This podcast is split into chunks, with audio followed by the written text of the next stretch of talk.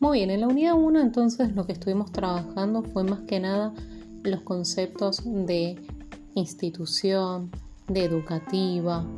¿Quién era una institución educativa?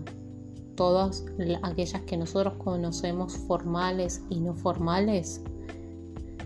¿Qué es lo constitutivo y lo constituyente? ¿Qué podemos de esa tradición o de esa cultura apropiar o reconocer en nuestras prácticas como futuros docentes? En esta unidad 2 vamos a empezar a trabajar con las dimensiones para esta comprensión. Vamos a ir desmenuzando cada uno de los distintos componentes y profundizando con ayuda de los autores. Para eso vamos a comenzar con Serafín Antunes, que nos va a proponer identificar los seis elementos que componen a las organizaciones.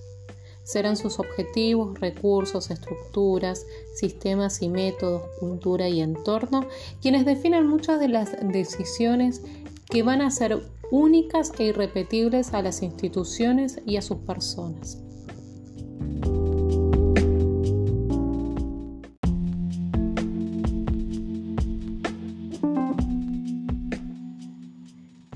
Si vemos entonces el apunte de los componentes de la organización de Antunes que les comentaba recién, ofrece para analizar la institución la figura o la metáfora de un prisma, es decir, no está tomando algo plano sino una figura con cuerpo. Una figura con cuerpo en donde cada una de sus aristas van a ponerse en juego distintos componentes o dimensiones que al tener relación entre ellas van a empezar a, conformar zonas grises que no van a ser fáciles de clasificar. Por ejemplo, cuando hablamos de los objetivos de una institución, son aquellos lineamientos que están presentes en los eh, diseños y en los proyectos de cada institución. Eso va a determinar que luego los objetivos de cada uno de sus docentes, sean del nivel que sea, van a tener que encuadrarse con lo que es el lineamiento institucional.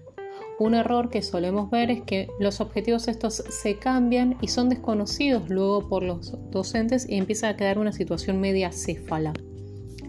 Otra de las cuestiones es cuando estos objetivos son enunciados es empezar a considerar qué recursos cuenta la institución y recursos que no va tanto por el mobiliario por eh, las dimensiones de la institución, sino también por el recurso humano y quiénes van a llevar a cabo estos objetivos.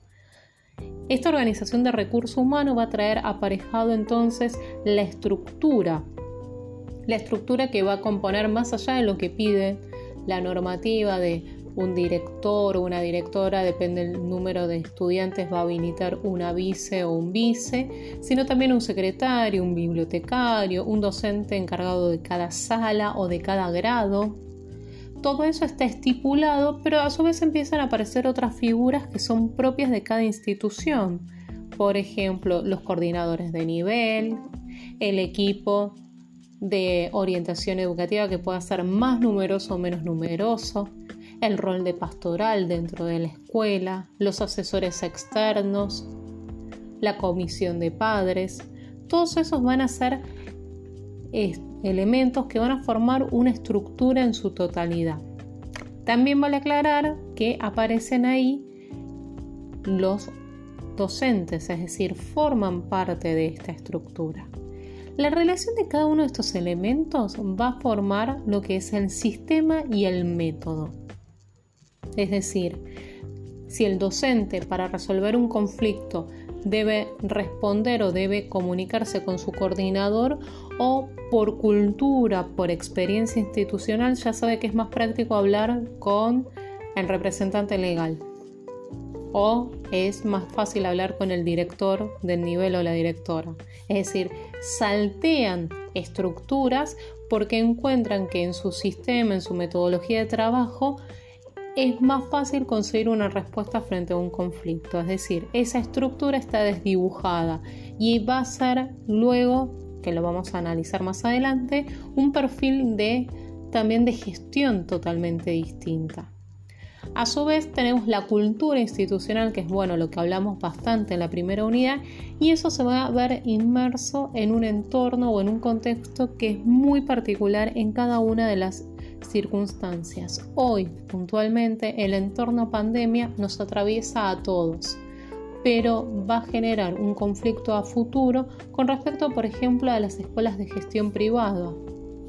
Las familias seguirán pagando esa institución o decidirán ir a otra que dio mayor respuesta en este contexto adverso.